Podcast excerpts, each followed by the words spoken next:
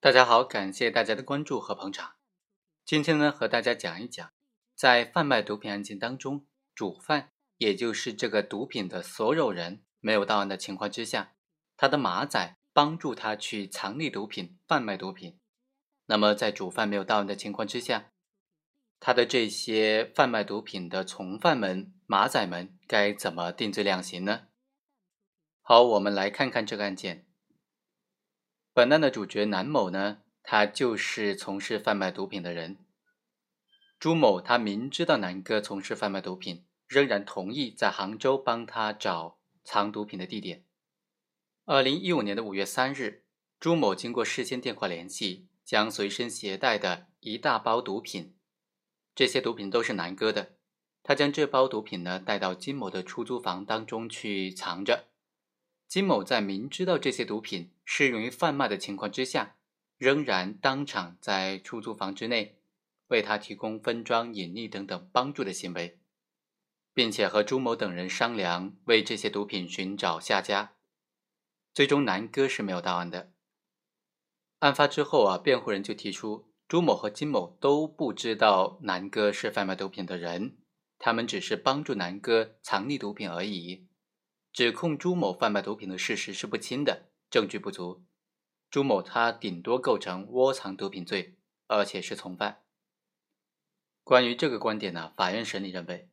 第一，本案查获的毒品数量达到三百八十多克，已经超过了一般用于吸食的购买的数量。朱某和金某作为长期的涉毒人员，应当明知道这个毒品是用于贩卖的。而且朱某、金某的供述和涉案人员付某的证言相互印证，他们都已经证实朱某、金某有出售这批毒品的意思表示，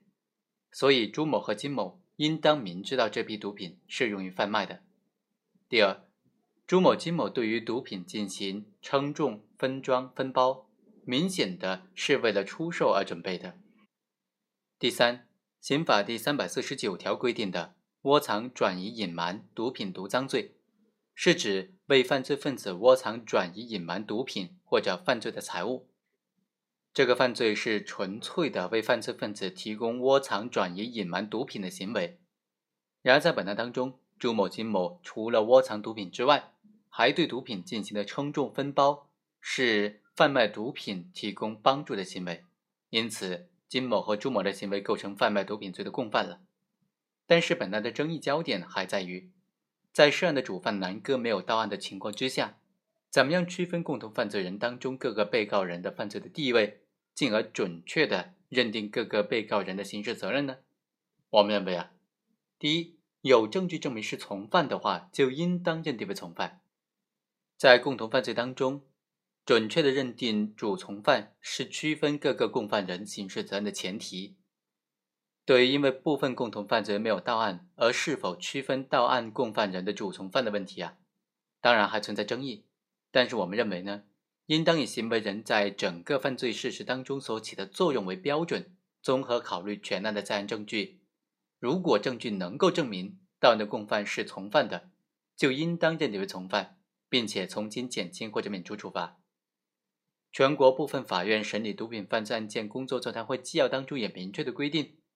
毒品犯罪当中，部分共同犯罪人没有到案，如果现有证据能够认定已经到案的被告人为共同犯罪，或者能够认定为主犯或者是从犯，就应当依法认定。对于确实有证据证明在共同犯罪当中起次要或者辅助作用的，不能够因为其他共同犯罪人没有到案而不认定为从犯，甚至将他认定为主犯或者按主犯处置。在本案当中。结合全案的证据来看，朱某、金某两个被告人的供述和证人付某的证言呢，都指明毒品就是南哥带来的，而且三人所供述的南哥的身高、年龄、口音等等特征基本一致，所以南哥作为毒品的所有者或者贩卖毒品罪的上家，应当属于主犯是无疑的了。而金某既非主要的出资人，也不是毒品的所有人，仅仅是作为房屋的承租人。接受南哥或者朱某的指使，有帮助藏匿、称重、分包等等行为，而且在毒品尚未出卖之前就已经被查获了。在共同犯罪当中，自始至终都是被动的从属的地位，根据会议纪要的规定，应当认定为从犯。所以啊，在有证据证明是从犯的情况之下，主犯没有到案，也应当将到案的人认定为从犯。第二种情形呢，那如果没有证据证明是主犯，此时也应当按照有利于被告人的原则认定为从犯。本案的疑难之处是在于怎么样确定朱某的犯罪地位。座谈会会议纪要当中仅仅规定确有证据证明是从犯的情形，对于没有证据证明是主犯，那么应该怎么处理呢？就没有做出规定了。而这两者之间并非是完全等同的关系。没有证据证明是主犯，指的是现有证据具有一定的模糊性，没有办法确切的证明被告人是主犯还是从犯。我们认为啊，在这种情况之下，对于在共同犯罪当中没有证据证明是主犯的，也应当认定为从犯。理由主要有两个：第一，刑法具有迁移性，在证据存疑的时候，只能做出有利于被告人的解释或者认定；第二，根据刑事诉讼法的规定，证明被告人有罪是控方的责任，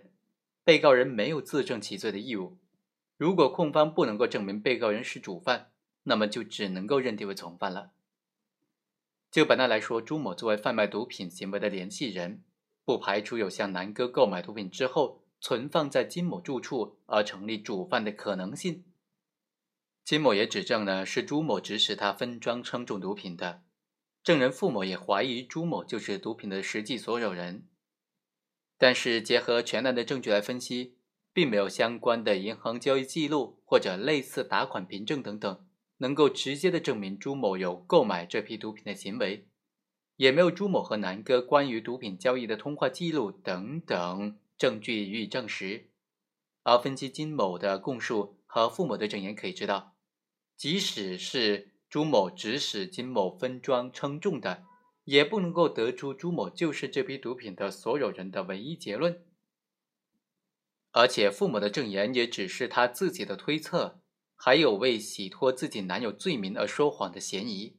所以呢，综合来看，现有的证据没有办法证明朱某就是毒品的所有者，只能够从有利于被告人的原则出发，认定他为从犯。好，以上就是本期的全部内容，我们下期再会。